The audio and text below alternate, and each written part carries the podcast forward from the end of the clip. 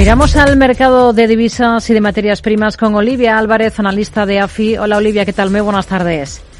Hola Rocío, buenas tardes a ti. Bueno, sabemos que el Bundesbank quiere que el Banco Central Europeo empiece a reducir la deuda de su balance a comienzos del año que viene, a comienzos de 2023, dejando de invertir en, los bonos que vencen del primer programa de compra de deuda. Lo sabemos por boca de su presidente, Joachim Nagel. No sé cómo lo ven ustedes. Dice que mm, existen buenas razones para empezar a, dejar de reinvertir los bonos que vencen de ese programa de compra de activos a comienzos del próximo ejercicio.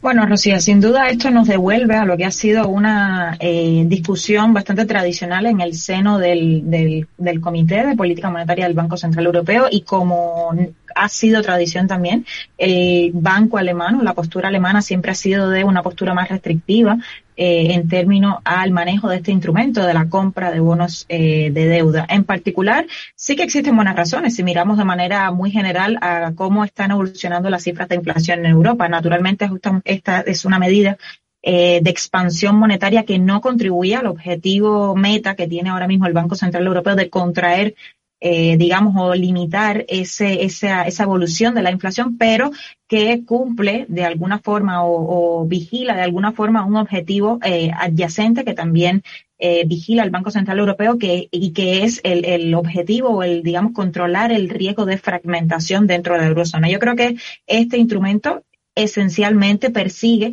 mantener cierto control en los diferenciales de deuda periférica, en particular Italia, España, otros países de la periferia europea, y que por tanto tiene una función muy importante dentro de lo que es el herramental, el arsenal de instrumentos de política monetaria del Banco Central Europeo. Y en este sentido, yo creo, Rocío, que si bien la intención de, de la política monetaria del Banco Central Europeo ha sido muy decisiva en los últimos meses en torno a conseguir o buscar ese objetivo de, de estabilización de la inflación en torno al 2%. Yo creo que este es este objetivo de eh, controlar, digamos, los riesgos de fragmentación eh, en el continente, en la zona euro, no van a pasar desapercibidos por parte del Banco Central Europeo. Y en este sentido, yo creo mm. que la política podría tornarse quizás un tanto más eh, suavizada, un, un, tanto más de eh, contracción del balance muy de a poco, muy poco a poco, no, quizás no con la misma celeridad con que se han venido subiendo los tipos de interés, eh, y por tanto, bueno, yo creo que este sí que va a ser un factor de contrapeso, digamos, a una política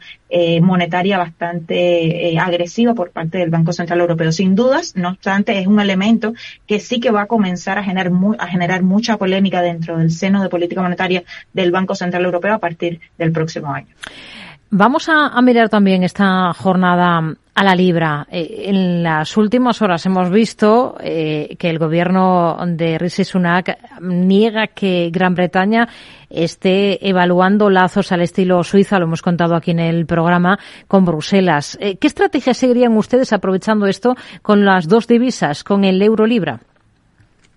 Bueno, Rocío, sin duda nosotros contamos en nuestro escenario de corto medio plazo con una, eh, digamos, una situación del Reino Unido en, en, en, en transición de Brexit y eso implica todas las restricciones que en términos de intercambio comercial, en términos de acceso al mercado único, de movilidad de la fuerza de trabajo, eso implica para el Reino Unido. Una, un escenario que en, que en nuestra visión sigue siendo bastante negativo para tanto los activos británicos como la posición general macroeconómica de eh, la economía británica. Y, y, este es el escenario con, con, que contamos a la hora de trazarnos eh, estrategias para la divisa. Sin duda, eh, yo creo que cabe poco margen de duda a la hora de evaluar el impacto que ha tenido hasta ahora en esta etapa muy incipiente el Brexit. Estudios contrafactuales de múltiples naturalezas nos indican que ciertamente, eh, al menos en términos de balance comercial y balance de cuenta corriente, el Brexit ha sido eh, desfavorable para el Reino Unido, incluso despejando variables eh, digamos, más transversales como ha sido la crisis energética o la guerra de Rusia en Ucrania y sus múltiples impactos a nivel de economía global. Y, y este es un, digamos, un impacto negativo que yo creo que va a seguir arrastrando a la libra en los próximos meses. Sin duda, el, el centro de la estrategia sí que se basa en cuestiones macroeconómicas de mayor calado, dígase el control de la inflación, la, la, digamos, la agresividad de las políticas monetarias para llevar a, a, meta a ese nivel de inflación y el impacto que esto puede tener en términos de actividad económica, pero mm. no cabe duda que el componente Brexit y ese aislamiento autoinfligido, digamos, que se que se ha trazado el Reino Unido, mm, sin duda que va a ser una variable negativa a la hora de pensar en previsiones para la divisa británica frente al euro. Hmm. Eh, si miramos al crudo, estamos viendo cómo sube, tenemos al barril de Bren de referencia en el viejo continente eh, a su futuro para entrega en enero mm, por encima de cotas de 89 dólares ahora mismo con un repunte del entorno del 1,7% después de que Arabia Saudí haya rechazado esas informaciones que surgían en la última jornada sobre un incremento de la oferta de crudo de la OPEP y sus aliados encabezados por Rusia. No sé si ven ustedes, eh, aunque se desmienta esto, factible un acuerdo de este tipo, porque desde Arabia Saudí eh, se insiste en que el recorte actual de dos millones de barriles diarios por parte de la OPEP más eh, continúa hasta finales del año que viene y que si es necesario tomar más medidas eh, reduciendo será para reducir la, la, producción para equilibrar oferta y demanda. Asegura que siempre están listos para intervenir. No sé cómo lo ven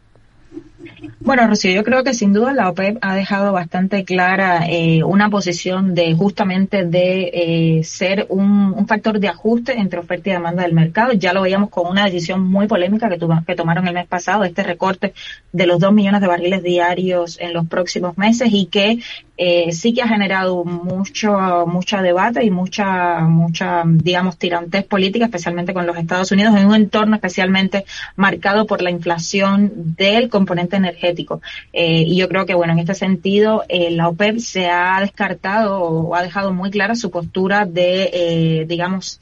factor de equilibrio en el mercado de crudo. No obstante, yo creo que eh, esta es una decisión o las, las futuras decisiones van a estar en primer lugar muy sujetas a eh, bueno a las a las a los digamos, factores de naturaleza política que yacen dentro de las propias relaciones tanto de la OPEP con Rusia como de la OPEP con Estados Unidos y por otra parte también de la evolución del mercado mundial y bueno, de la demanda que eso pueda tirar en términos de energía. De hecho, veíamos ayer también que esta eh, caída de los precios del crudo inicial durante la sesión también venían en cierta medida marcadas por el retroceso o la nueva escalada de medidas anti-COVID en China y que eso, por supuesto, que debilita las previsiones de demanda de crudo, lo cual, de manera más general, nos deja el mensaje más clave de que eh, ahora mismo el equilibrio en el mercado de crudo es muy frágil, está muy impactado por incluso decisiones pequeñas o eh, shocks muy, choques muy pequeños tanto por el lado de la oferta como por el lado de la demanda y de la demanda y no dudamos que sin duda la OPEP va a ser un factor clave, un actor clave en el, equilibrio de este mercado en los próximos meses. Olivia Álvarez, analista de AFI, gracias como siempre por sus explicaciones con nosotros. Muy buenas tardes. Muy buenas tardes, Rocío.